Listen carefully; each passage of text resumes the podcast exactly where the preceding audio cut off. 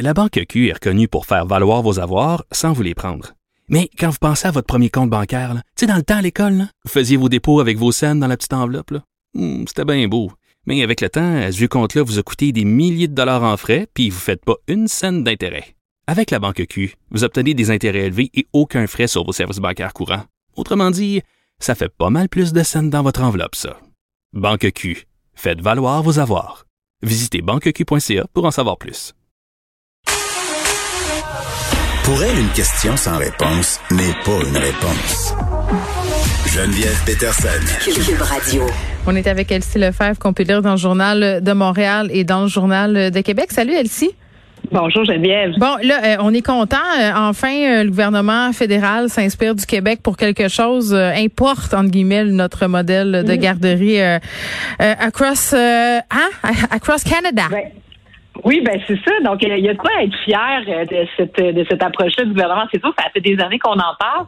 Puis euh, moi, je me quand j'ai bon les annonces qui ont été faites par la ministre Freeland, ça, ça, a permis un peu de faire un bilan de ce que ça a offert euh, au Québec pendant ces 25 dernières années, parce qu'on sait c'est comme un socle de notre politique familiale. Mm-hmm. Mais là, on s'est rendu compte qu'il y avait des économistes qui discutaient de la mesure fédérale que finalement c'est bon pour l'économie parce qu'il y a eu des débats au Québec à savoir est-ce que euh, on peut se le permettre, ça coûte cher, etc. Hmm. Puis donc on parlait souvent des enfants, donc euh, les bienfaits d'un service éducatif et non pas d'un service de gardiennage.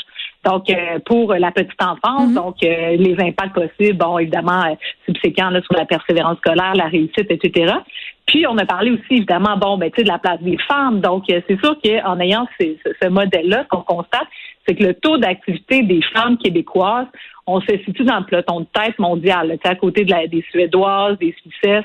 Et donc, c'est réel. Puis le, on, peut comparer, si on veut, le Québec puis le Canada, puis on se rend compte, c'est pour ça d'ailleurs que le, que le gouvernement libéral décide d'embrasser cette mesure-là. Ouais. Ça permet de, aux femmes d'aller sur le marché de l'emploi de façon beaucoup plus de, de, façon importante. Oui, ben on, on l'oublie souvent, là, puis je pense qu'il faut rendre à César ce qui était à César. La, mère euh, des CPE telles qu'on les connaît, c'est Pauline Marois. Et on oublie aussi, je trouve, euh, tu sais, parce qu'on tient ça pour acquis, notre système de garderie au Québec, euh, à quel point ça coûte cher faire euh, garder ses enfants, là, ben parfois oui. 1000, 2000. Tu sais, je parlais à des, bon, des gens qui sont aux États-Unis, ça n'a rien à voir avec la réalité canadienne, tu vas me dire, là, mais il y a des personnes qui décidaient de rester à la maison parce que c'était trop cher. Et tu parlais des femmes, mais malheureusement, souvent encore dans nos sociétés, ce sont les femmes qui gagnent moins que les hommes. Donc, qui reste à la maison, tu penses, pour prendre soin des enfants? Les femmes. Ben c'est ça, c'est exactement tu touches le point parce que tu sais bon, euh, tu parles des États-Unis effectivement, là, tu sais on parle même pas de New York ou des endroits comme ça, mais si on regardait les statistiques dans le reste du Canada, à Toronto, c'est quand même 1300 dollars pratiquement que ça coûte par mois quand vous savez, c'est pas la même chose. C'est le prix d'un de se loger presque là, ben même ouais, ben, équivalent. Ben, c'est ça, puis un, deux, trois enfants, on oublie ça. Donc au Québec, on a ça, c'est accessible d'ailleurs pour les familles, ce qui fait en sorte qu'en quelque part ça accroît le pouvoir d'achat des familles québécoises sur d'autres sur d'autres enjeux. C'est vrai. Puis ben tu sais, on le sait la la liberté, donc la la quête de liberté, l'autonomie des femmes, ça passe par l'emploi. Donc, quand on a un emploi, bon, on a un salaire. Donc, euh, on est moins euh, à même d'être dépendante. Donc, ça a des impacts aussi sur euh, la violence conjugale, puis d'autres aspects latents qu'on entend moins parler, mais qui sont vraiment présents. puis bon, c'est sûr qu'il y a la politique de, CPE, mais évidemment, bon, le congé parental aussi. C'était comme les deux volets de la politique familiale qui sont devenus en quelque part le modèle social il y a des subventions aussi. Si au Québec, pour vrai, c'est payant d'avoir des enfants. Là, euh, il y a beaucoup de subventions gouvernementales dans les deux paliers. Euh, c'est la province des familles. Là. Moi, j'ai pas peur de le dire. Là. Souvent, je trouve qu'on se plaint le ventre plein. Euh, c'est vrai qu'il y a rien de parfait. Puis c'est vrai que c'est long avoir une place en garderie. Souvent, les listes d'attente sont interminables. Puis bon, euh, le gouvernement, qui se promis des places, livre pas la marchandise. On chiale, puis on, avec raison là. sauf que quand même, si on se compare, on se console. Ben exactement. Puis là, je trouve que ça, ça, donne justement le signal. Bon, la CAQ est engagée à vouloir compléter le réseau de, de, de, de CPE, de garderies. Mais tu sais, il faut se rappeler que pendant 15 ans, le Parti libéral du Québec avait une vision complètement opposée parce que pour lui, c'était du gardiennage d'enfants. Ça peut être des garderies privées, peu importe. On a donné, il y a eu des scandales, tu sais, de Tony Thomas et tout ça. Mais outre ça, il y avait vraiment une philosophie différente de la garde au Québec Là, ce qui est vraiment génial, puis je trouve que ça prend, ça, vaut la peine de s'y attarder, c'est de se dire, c'est pas seulement une politique sociale, c'est pas seulement une politique euh, familiale, mais c'est une politique de développement économique. Ben oui. Ça accroît le PIB euh, du Québec. Puis donc, il y en a même qui disent qu'on peut possiblement qu'on s'en sort mieux de la pandémie parce qu'effectivement, il y a plus de femmes sur le marché de l'emploi. Bref, on va être capable de l'analyser à long terme. Mais là, on a des chiffres, c'est vraiment intéressant. Bon, c'est sûr que c'est une intrusion dans les champs de compétences du Québec. Ça, c'est un autre débat. Tu sais, là-dessus. C'est important aussi parce que qu'est-ce que fait le fédéral là-dedans?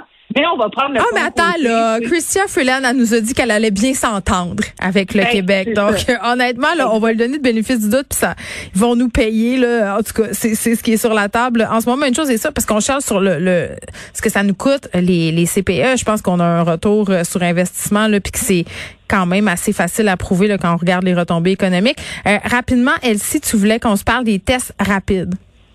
Mais j'ai une obsession pour les tests rapides, donc je reviens avec ce sujet-là chaque deux semaines parce que je comprends pas comment ça au Québec on l'utilise pas. Tu sais, c'est comme on a reçu euh, des, des, millions de tests rapides qui donnent dans des entrepôts, donc euh, on a utilisé moins de 2% au Québec. Fait que moi, je, je suis pas une experte, là, tu sais, je suis, je suis pas une épidémiologiste, mais j'aimerais ça qu'on m'explique. Est-ce que Christian Dubé, est-ce que le docteur Arruda peuvent nous expliquer une fois pour toutes pourquoi on les utilise pas? Ils disent que c'est pas assez efficace le résultat, qu'on peut pas s'y fier tant que ça, mais il y a d'autres scientifiques qui nous disent le contraire. Fait que moi, je suis comme toi un peu, je comprends pas vraiment.